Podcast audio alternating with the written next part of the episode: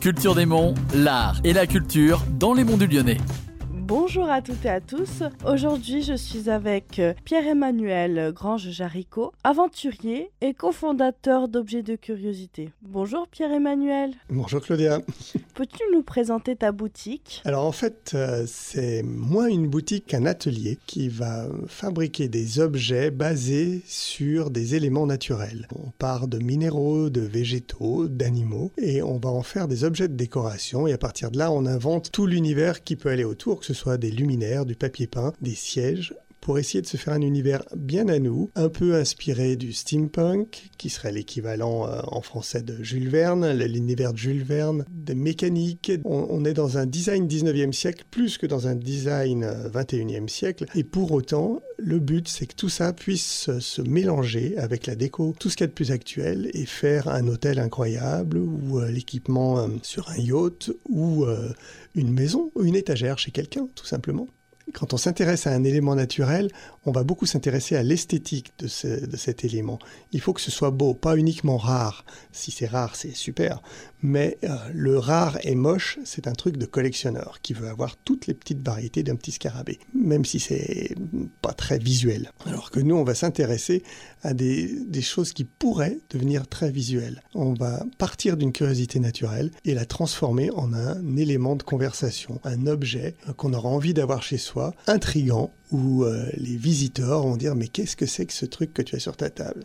Eh bien, ce truc, c'était une météorite qui est tombée sur Terre il y a 4000 ans en Argentine et qui vole encore. Et là, ça devient un truc de dingue. D'où vient l'inspiration? Alors, en fait, c'est bien sûr au départ d'une passion personnelle. Depuis tout petit, je suis entomologiste, euh, amateur, bien sûr, paléontologiste. J'adore gratter pour chercher des fossiles. Ça, c'était une petite passion personnelle. Et quand j'ai rencontré Lilo, mon épouse, on a décidé de lui donner une autre dimension à cette passion-là et de pouvoir créer une activité qui nous permette de vivre. Déjà, c'est la base. Êtes-vous les premiers à avoir eu cette idée? Une idée, c'est un peu comme le prénom d'un enfant. On a l'impression d'être les seuls à l'avoir et en fait, on s'aperçoit à la maternelle qu'ils sont cinq à avoir le même prénom dans la classe. C'était quelque chose qui est dans l'air. On se nourrit aussi de la musique qu'on écoute, des expos qu'on voit, des films, de la mode, de tout ça. Il faut rester connecté à une époque. Et aujourd'hui, ce mouvement steampunk, il est malgré tout grandissant. C'était une niche hyper pointue. Euh, les premiers stands qu'on faisait il y a 20 ans, il y a des acheteuses de magasins qui ressortaient en criant parce qu'il y avait des insectes sur les murs, dans une belle boîte, certes. Aujourd'hui, n'importe quel petit nourrisson a un baby gros avec une tête de mort dessus. Ça paraît super normal. Donc il y a une démocratisation de cette image, des cabinets de curiosité, tout ce qui était plus squelette et mortuaire. On peut pas dire, on n'a pas de concurrent sur 100% de notre gamme. Aujourd'hui, personne dans le monde ne fait la même chose qu'objet de curiosité. On est les seuls à aller du papier peint euh, à la tête de mort sous globe. Mais Bien sûr qu'il y a des tas d'artistes, d'artisans qui vont travailler sur une petite partie de ces gammes-là. Peut-on voir objet de curiosité? Alors aujourd'hui, euh, le meilleur moyen de voir objet de curiosité, ça reste le site internet, Instagram, YouTube, évidemment, parce que on travaille avec quelques boutiques, bien sûr. Vous, pouvez nous retrouver chez Benoît Guyot, un petit peu à Lyon, par exemple, ou hors cadre à Saint-Étienne. Après, on va être plus plus présent à Sarlat, par exemple, euh, chez Véaume, euh, ou à Rouen également. L'endroit où on va être le, le plus fort, c'est les salons professionnels. C'est là qu'on montre vraiment ce qu'on sait faire.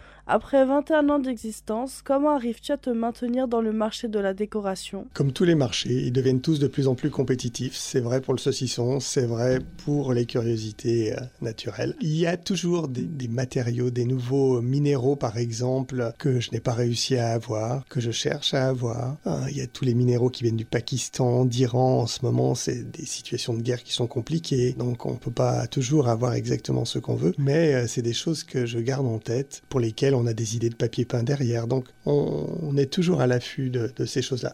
Et puis je dirais que le moteur principal pour rester euh, à un niveau euh, intéressant, eh ben, c'est la passion en fait. Et ce qui est cool, c'est que tous les matins, quand je me lève, je me dis génial, je vais encore faire des trucs étonnants. Donc ça, c'est vraiment bien. Merci d'avoir accepté l'invitation et n'hésitez pas à être curieux et visiter Objet de Curiosité.